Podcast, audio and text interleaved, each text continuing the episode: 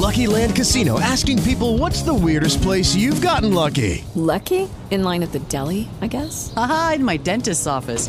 More than once, actually. Do I have to say? Yes, you do. In the car before my kids' PTA meeting. Really? Yes. Excuse me, what's the weirdest place you've gotten lucky? I never win and tell. Well, there you have it. You can get lucky anywhere playing at LuckyLandSlots.com. Play for free right now. Are you feeling lucky? No purchase necessary. Void where prohibited by law. 18 plus. Terms and conditions apply. See website for details. Gepiano Sports llega a ustedes gracias a Banreservas, el banco de todos los dominicanos, en el que puedes hacer tus transacciones sin hacer fila desde la comodidad de tu hogar a través de nuestros canales. Banreservas. Your time is up, my time is now. You can't see me, my time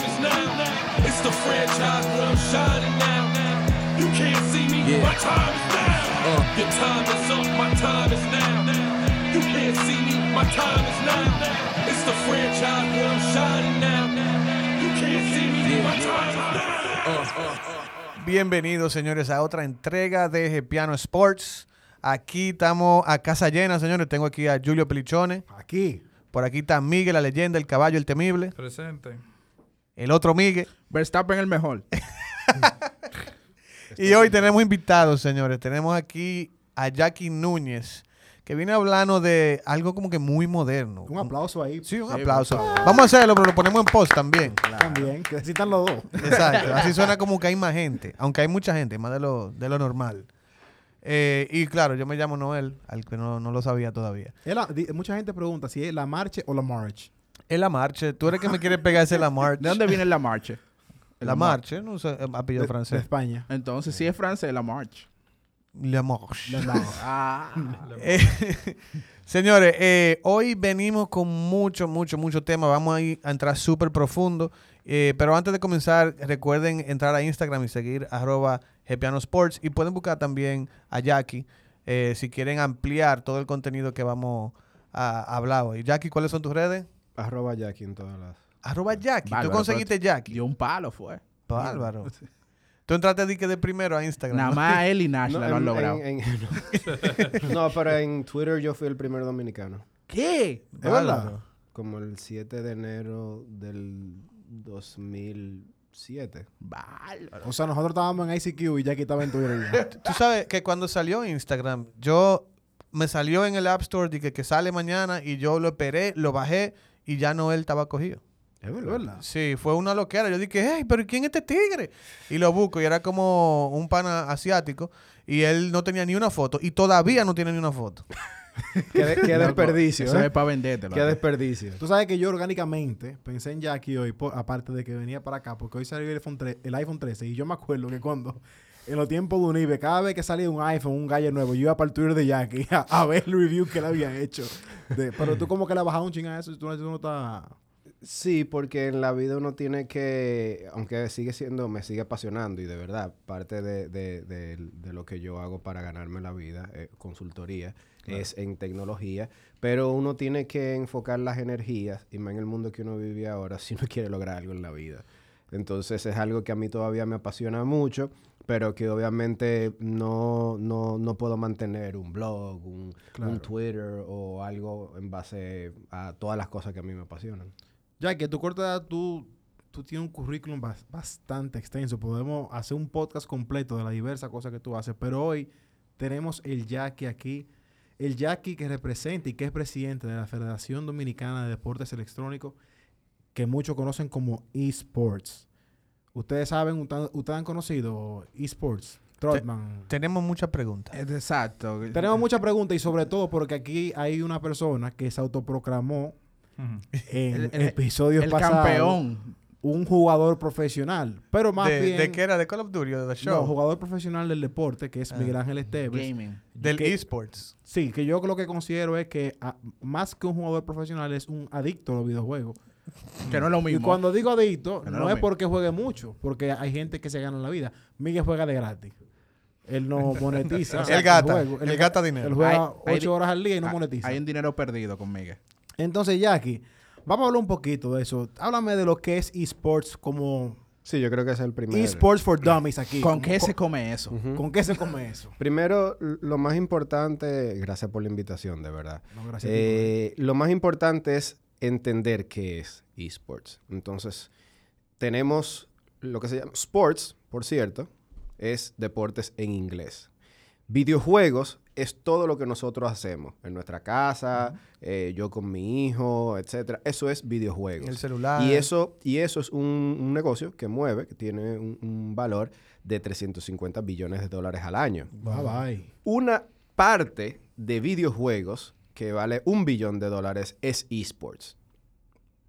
Entonces, la diferencia, esports es una parte de videojuegos, pero son cosas distintas. O sea, del mundo entero que tiene un control y, y juega, ¿ok?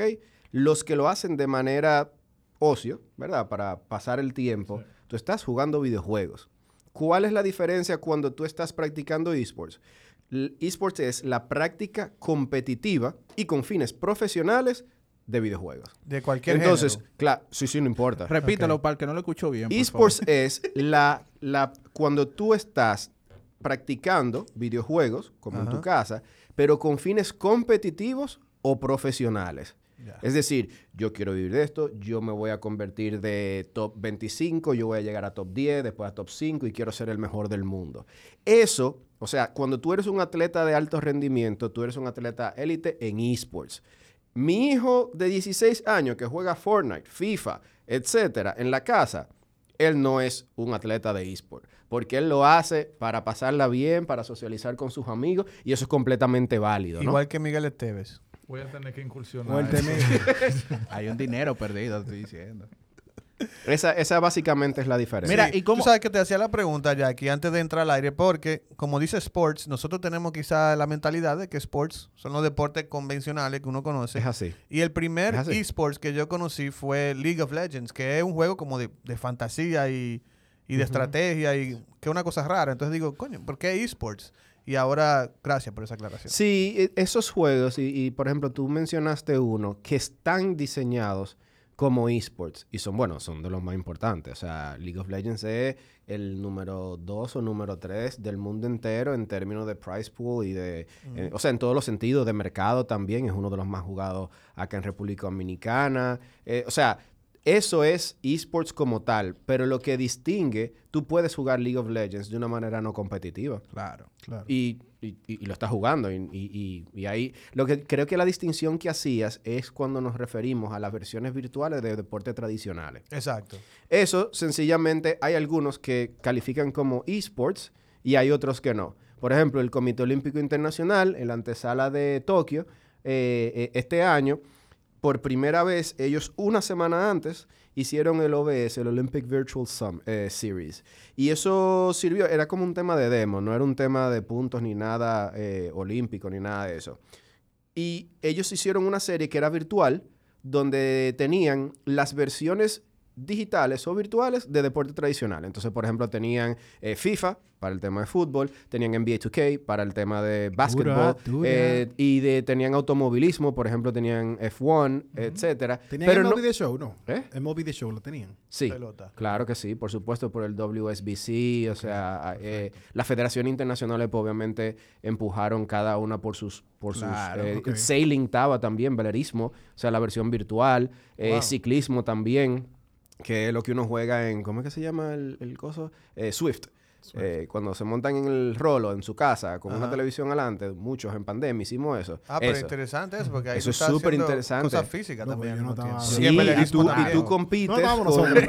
Jugando tu qué. no estábamos nosotros en pandemia. Jugando con el- Tú compites con más- con to- a nivel mundial, con quien sea, desde el rolo de tu casa, desde arriba del rolo de tu casa. Y una pregunta, para que un videojuego califique como eSport, ¿lo va a determinar los jugadores?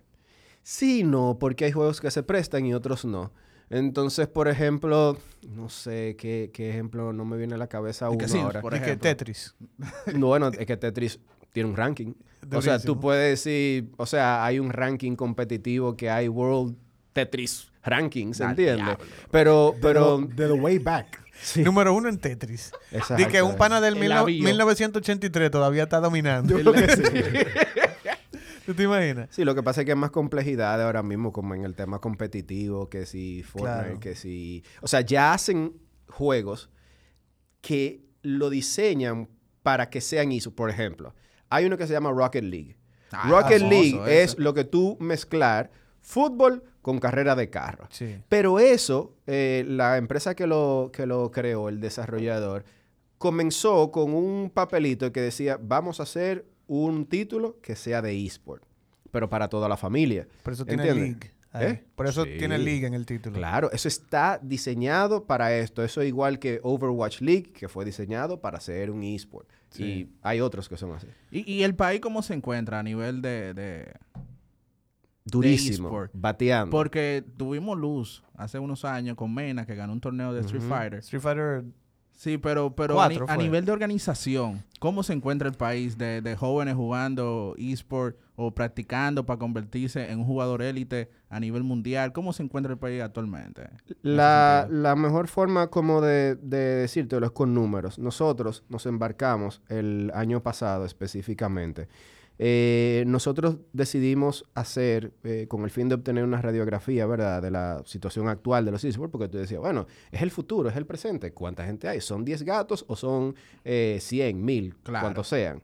Y para obtener una radiografía actual de- del tema y- e identificando también oportunidades de nosotros poder desarrollar y realizar procesos como de investigación, incluimos a más de 1.200 personas en un estudio, Quanti y Quali, en las diferentes partes de- de- de- del estudio, tanto hombres y mujeres, entre 13 y a 50 años, todos los niveles socioeconómicos, eh, y obviamente distribuidos según peso poblacional para garantizar que, que es representativo. Una vaina bien hecha, todos van por No, no, sí. Es para que tú no digas nada después. criterio- claro, es, e- ese es el valor más grande que tiene, que no es yo creo o yo hice una encuestica, sino con rigor científico. fact. y Una encuesta, una objetividad. encuesta de Instagram. Claro que sí.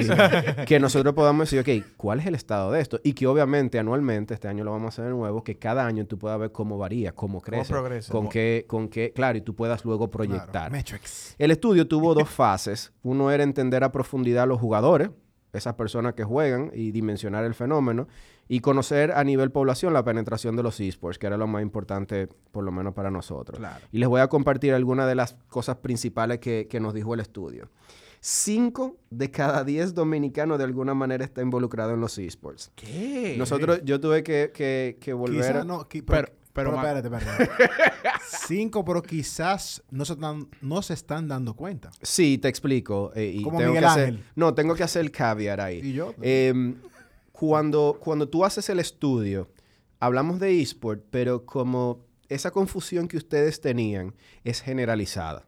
Entonces hay que coger con un granito de sal cuando hablamos de eSport y tenemos que ser un poquito más inclusivo y referirnos al tema ma- general como de video games, ¿no? Claro. O sea, nosotros profundizamos y te podemos decir exactamente en el estudio la parte de esports, pero cuando hablamos de que 5 de cada 10 dominicanos de alguna manera está vinculado a esports, porque ¿qué significa estar vinculado? O que lo juega, o que lo especta, o ambos, o una u otra. Ok. ok, entonces yo creo que es cuando metemos eh, The Greater Video Games en República Dominicana, obtenemos una cifra que es bastante representativa como esa, ¿no? Bueno, aquí en este cuarto creo que todos están involucrados de una Sí, manera u otra. Aquí hay Exacto. 5 de Sí. 5. Cinco de cada diez dominicanos no bebe romo, para que tú tengas una idea. Para que tú veas. Y oigan esto, de ese 50%, de esos 5 de cada 10 que, que están involucrados, el desglose es el siguiente. 25%, la mitad, juega y especta. De ese 25% que juega y especta, el 23% es amateur y el 2% es profesional. Del 10 por- eh, hay un 10% que son jugadores amateur que no espectan. Ellos solamente juegan. O sea, ellos no siguen eh, la acción, ellos no ven YouTube streaming, ni Twitch, ni nada de eso. Ellos simplemente juegan. Ahí está Miguel Esteves. Y hay un 15% que solo especta, no juega. Lo interesante es que el 60% de ese 15 son mujeres de 18 a más de 36 años. Es verdad. Yo pensaba que eran como. Yo creo- yo veo que hay una tendencia de, de niños de, de ser espectadores. Claro. O sea, yo te cuento que iba a casa de mi sobrinito y, bueno, sobrinito de cariño, ¿verdad? Sí. Y, y él estaba en un iPad con cuatro años viendo en YouTube sí. A gente jugar y yo me quedaba de que, ¿qué lo que era? Es que eso es perísimo, porque las historias son un app a veces, o a veces el mismo juego. Tú acabas de dar en la parte más importante de esports. Esports no existe con un grupo de jugadores élite que son los mejores del mundo Ay, y que claro. juegan. Lo más importante de eSport es como la pelota. O sea, los La jugadores sin la fanaticada, no, no. La O sea, ustedes tienen un podcast de sports, ustedes le estoy predicando al coro, ¿no? Pero entonces, eso que tú acabas de decir, esas camadas generacionales que arrancan con cuatro años, ¿cuántos años se van a pasar siendo fanáticos, convirtiéndose en fanáticos de diferentes esports, que el que te gusta más, el que te gusta menos, tú coges un equipo, te casas con él, dura la vida entera con él, ¿tú entiendes? Y eso es lo que de verdad hace que la industria de eSport hoy en día valga un billón de dólares. Porque el 82% de todos los hombres entre 18 y 24 años a nivel mundial siguen, consumen más deporte electrónico que, de- que deportes tradicionales. Espérate, espérate. ¿De ¿cómo? acuerdo? Espérate. No, eso es así. Eso es así, papá. sí. Eso es así. Tú sabes que Yo yo... estoy sorprendido. Loco. Hay gente que cree que este es el futuro, este es el presente. Es Sí. el presente. No, pero también el futuro, porque los pronósticos para seguir creciendo, por ejemplo, tú tienes a Miguel Ángel que tiene 41 años hoy. Yo no tengo 41 años. Yo no tengo 41 años. 35.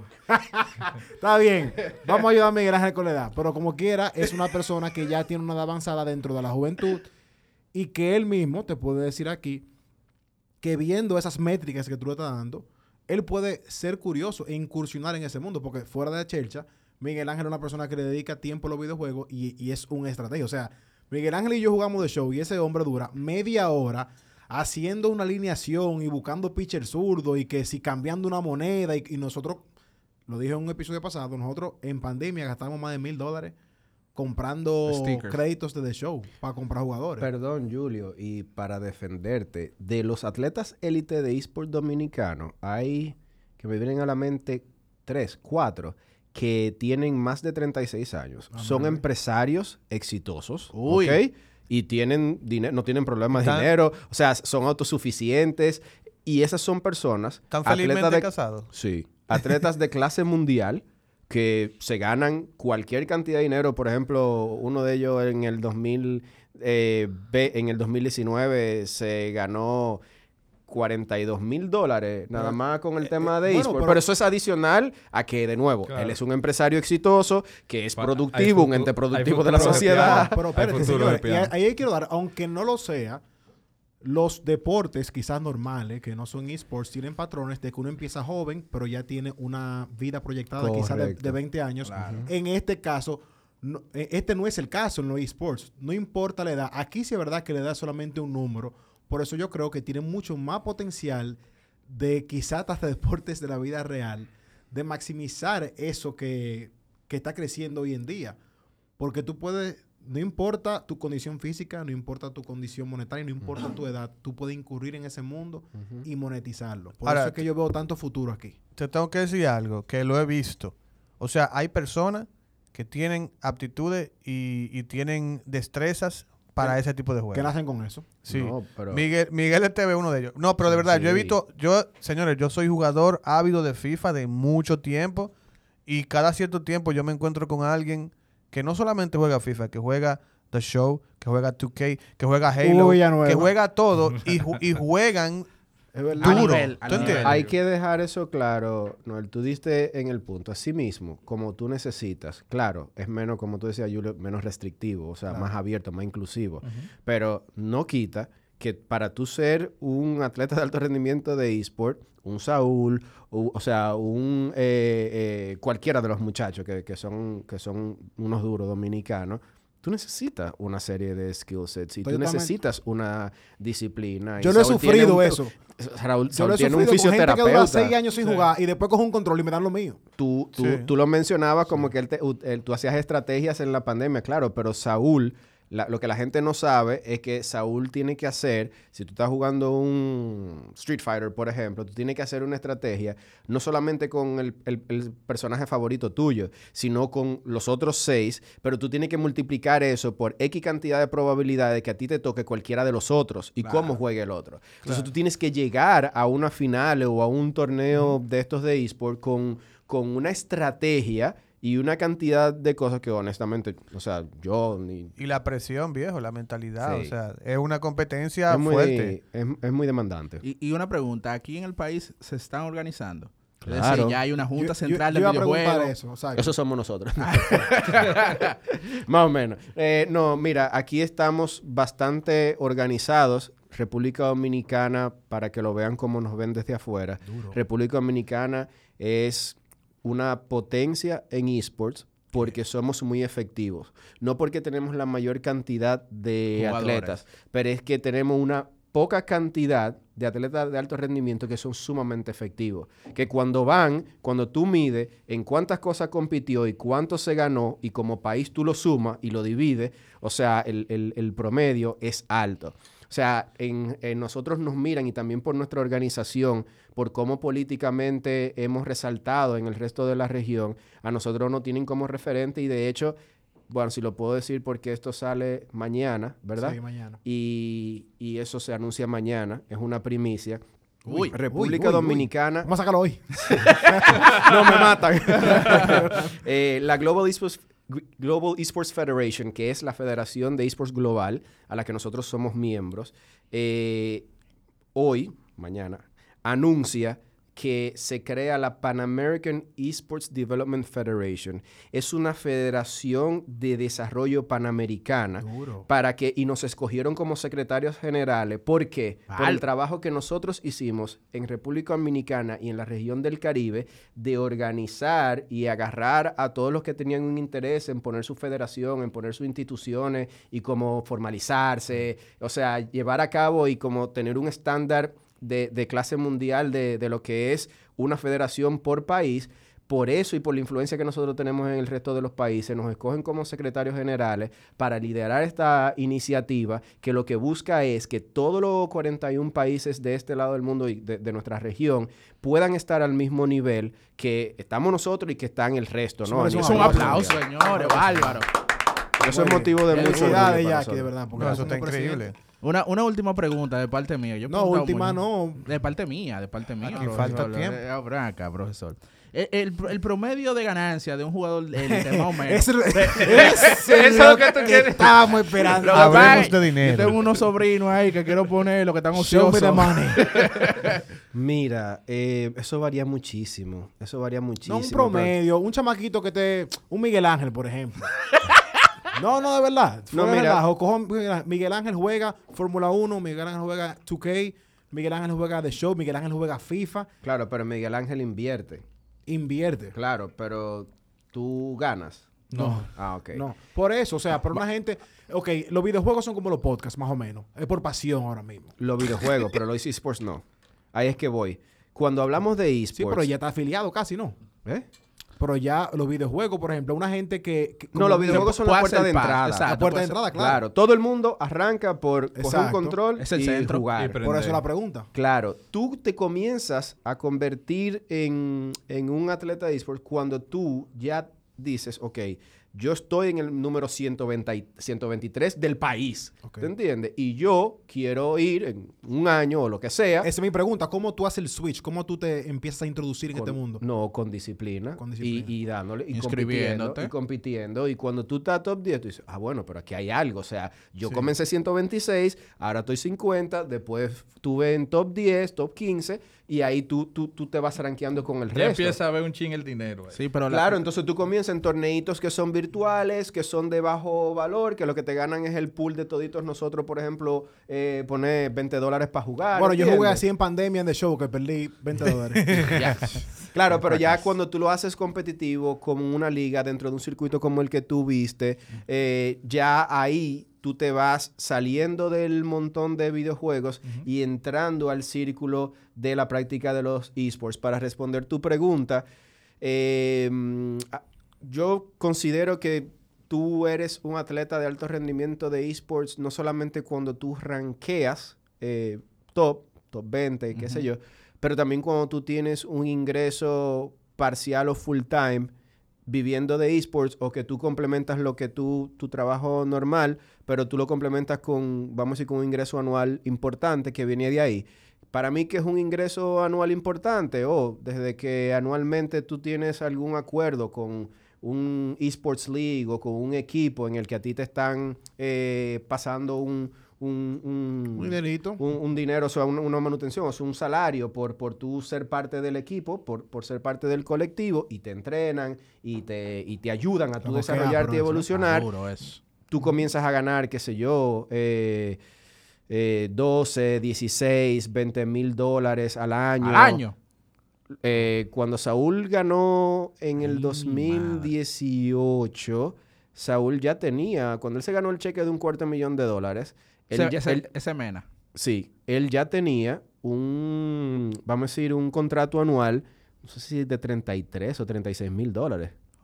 O sea, él, él vivía a tiempo completo de eso y, y por eso es que él pudo ganar Claro, eso, porque claro. él era de no Rice Nation. Oye, claro, no un equipo de fuera que le pagaba a él mensual por él entrenar y ser parte de ese equipo. en Call of Duty yo veo mucho eso de mucha gente, que muchos equipos ah, mundial y mucha compañía en Estados Unidos ap- apoyando y, Claro. eh, Y con, aquí con dinero. Eh, Call of Duty es llamado del deber para- Señores, para aquellos hay- que tienen su Xbox y PlayStation en español. Hay ligas, hay ligas así ¿Cómo es? ¿Cómo establecidas. Saludos a Atención, Félix Félix Suárez. Eh, Carlos Duri. El único ingeniero, carajo. Carlos Duri. Que, que- Carlos que- Duri que juega y con los-. No, no, Carlos que Duri. Tiene un play en español. Mira, Gracias. te iba a decir que hay ligas que tienen cuentas, o sea, accounts, que, que están max, maxeados totalmente, que tiene todo.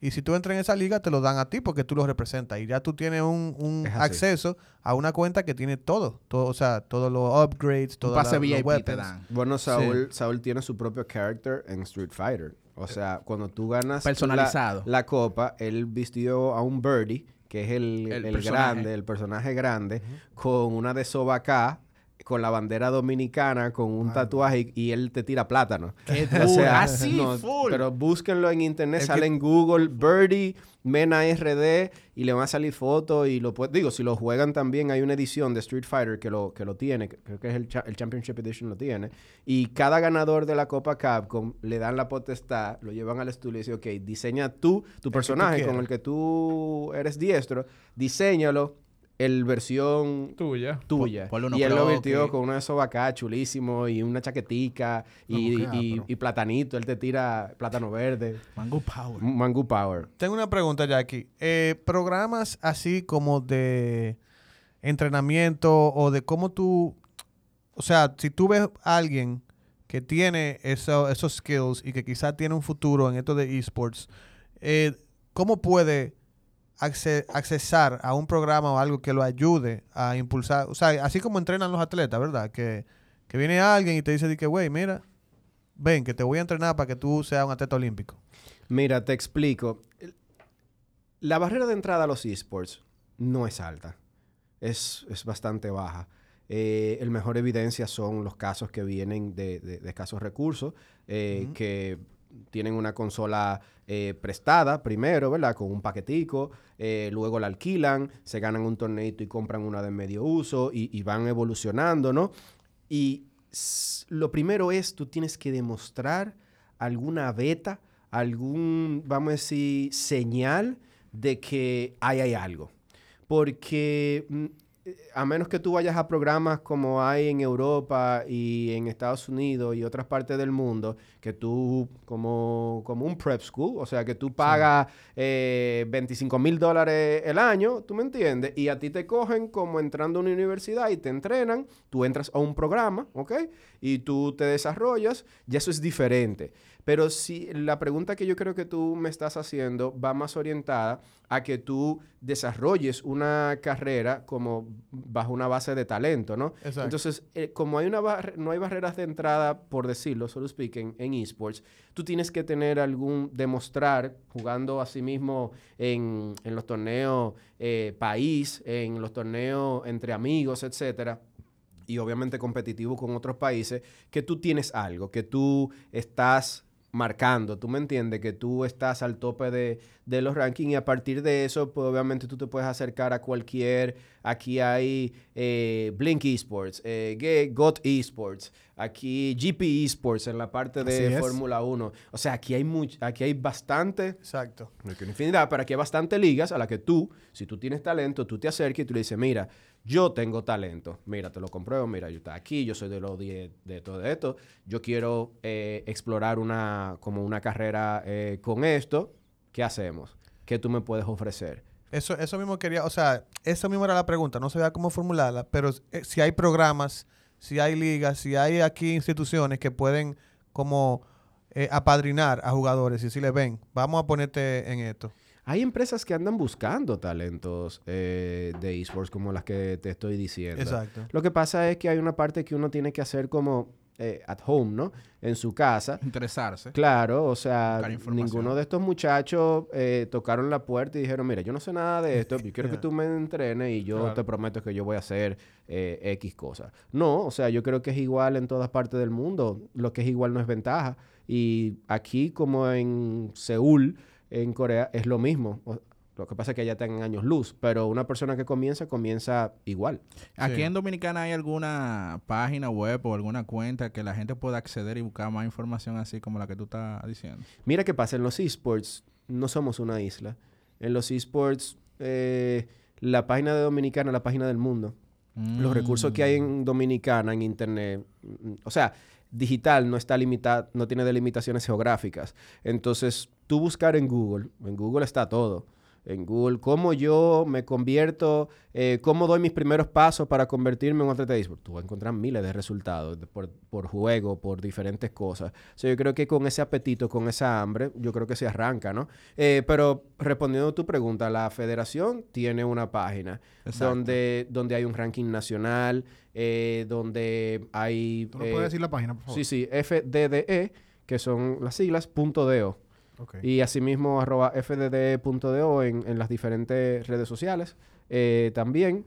Y, y de nuevo, Blink Esports, o sea, cada vez hay más acceso y más democratización de los esports a todos los niveles. Eso no importa, como tú decías, Julia, si tú eres varón, hembra, chiquito, grande, eh, joven, eh, adulto. Hay personas que, que juegan, de nuevo, como te dije, atletas profesionales que son, tienen tres hijos, eh, su esposa, sus casas, sus negocios.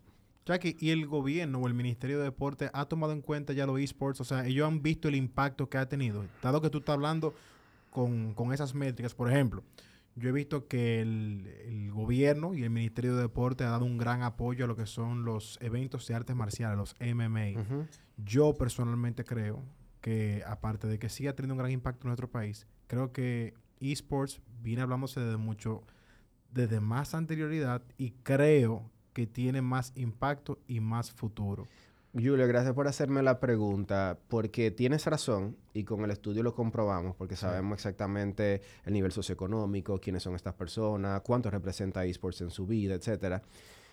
Nosotros desde el 2019, eh, para responder tu pregunta, el gobierno apoya y comparte la visión y el Ministerio de Deportes también tenemos apoyo, el Comité Olímpico Dominicano, pero un apoyo 200%, ¿no? Desde el día uno, pero quienes están trabajando a nivel regulatorio, a nivel de políticas públicas para que eSport sea reconocido es desde la Cámara Baja, específicamente el diputado Orlando Jorge Villegas, que Villegas. cuando... Bueno, que él habló sobre eso en el segundo episodio, o sea que qué bueno Claro. que él cumplió su promesa. No, no, Orlando desde, desde su campaña eh, venimos trabajando, eh, este, este, desde antes de lanzar su campaña, venimos trabajando este tema. Ya hay un borrador, él es el que lo va a someter y es un borrador que no busca regular los esports. Es un borrador que busca reconocer los esports como una disciplina más deportiva, como el tenis, como el golf, como, el- como la pelota, Claro. para que los atletas esports gocen de los mismos beneficios y privilegios y derechos, mejor dicho, que tienen esos atletas. No están buscando beneficios fiscales ni nada por el estilo. Es sencillamente que como una disciplina más, estos atletas cuenten con eso para que puedan optar por eh, cuando van a, a- a- a, ¿cómo se llama? representar nuestro país en otras partes del mundo, pues también sean reconocidos eh, como tal. Básicamente eso ahora mismo está en un, en un borrador eh, que se está trabajando. Está- se está revisando en estos momentos. Orlando puede darle más detalles sobre el mismo, pero yo entiendo que en esta próxima legislatura, antes de que termine, eh, Dios mediante eso se está, eh, eh, so- eh, Orlando lo está sometiendo. Y eso es algo que él prometió y yo estoy seguro que lo va a cumplir. Y yo creo que en- ha encontrado, porque de, de los ciento, de los de, de todos los diputados, estamos hablando que hay un poco más de 100 que son jóvenes. O sea, Sí. hay, una juventud, hay que son nuevos, perdón. Y dentro de todos esos nuevos hay una camada que sí comparte la visión de los esports como motor de desarrollo social y a eso era lo que yo quería ir. O sea, cuando tú tienes evidencia de que alguien sale de un barrio que sin ningún tipo de ayuda, porque cuando eso la federación no existía, cuando eso no había una estructura, un ecosistema de apoyo, cuando tú sales de un barrio y tú llegas a ser campeón del mundo, eso lo que te dice a ti es que esto es un motor de desarrollo y lo replicas, porque se ha replicado, tú estás comprobando el caso de éxito de los esports como motor de desarrollo social. Y esos son uno de los, de los considerando y de, los y de los motivadores de ese proyecto de ley. Porque para nosotros, como el béisbol, es una forma de sacar a personas de escasos de recursos a través de su talento de la pobreza. Muy bien. Qué duro, loco. Bueno, loco, mira, Muy de duro. verdad, este ha sido un episodio... Mi- Miguel que está yo- in- Hay que inspirado. hay- Él va a salir de de aquí. aquí vamos para el play, inscribirlo en la liga. Miguel no ha dicho nada. Ese hombre está eh, Señores, maquinando está lo que él va a hacer maquinando. con su vida de ahora en adelante. Sí, ¿no? Está inspirado. Hay que llevarlo a la liga para inscribirlo. Él va a cambiar ¿Se su va de vida. Codopesca? No, Pero seguro. seguro que sí. No. Mañana por la renuncia, muchachos. Dice que no. Jackie, de verdad, mira, para mí ha sido demasiado edificante. Yo siempre había tenido una curiosidad. Incluso tú mencionas Orlando. Y Orlando en el segundo episodio de Piano Podcast mencionó el apoyo que le iba a dar a los esports y vino recientemente y habló sobre eso. O sea, que qué bueno que podemos ver cómo esos candidatos están cumpliendo su promesa, sobre todo en el ámbito electrónico, que hemos visto tanto desarrollo. Ojalá que se pueda dar y que se apruebe esa lectura para que le den el trato, ¿verdad?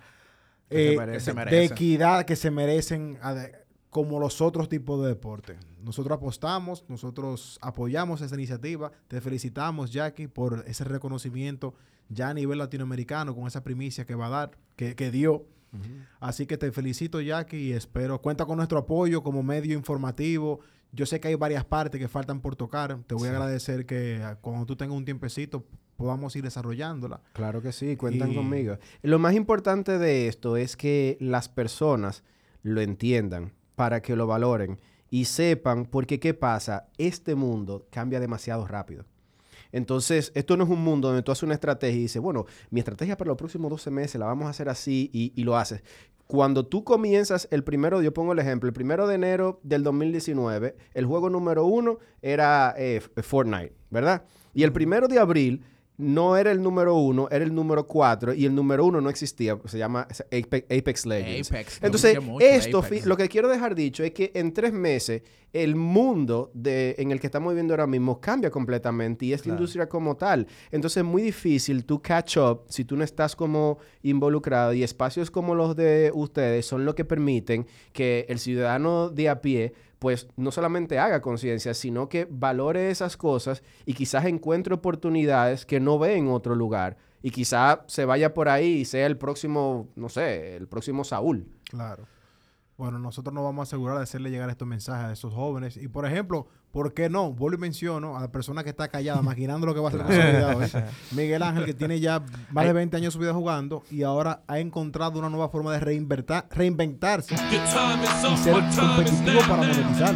Oye, si Miguel Ángel no se va de. Colopesca, el play va para I'm El Alex now. Rodríguez de los esports, papá. see me, my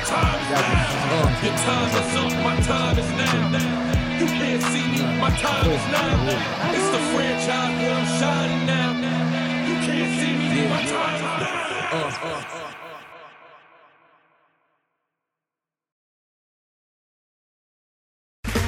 Okay, round two. Name something that's not boring. A laundry? Ooh, a book club. Computer solitaire, huh? Ah, sorry, we were looking for Chumba Casino. That's right. ChumbaCasino.com has over 100 casino style games. Join today and play for free for your chance to redeem some serious prizes. ChumbaCasino.com. No purchase necessary. Void where prohibited by law. 18 plus terms and conditions apply. See website for details. We are actuaries. In a world filled with unpredictability, we use our math skills to navigate uncertainty. Actuaries make a difference in people's lives across industries and the world. Actuaries have the freedom to work anywhere, and according to US News and World Report, we're the 25th top paying career. Make an impact as a fact seeker and a truth teller. Use your math skills for good as an actuary. The world needs you.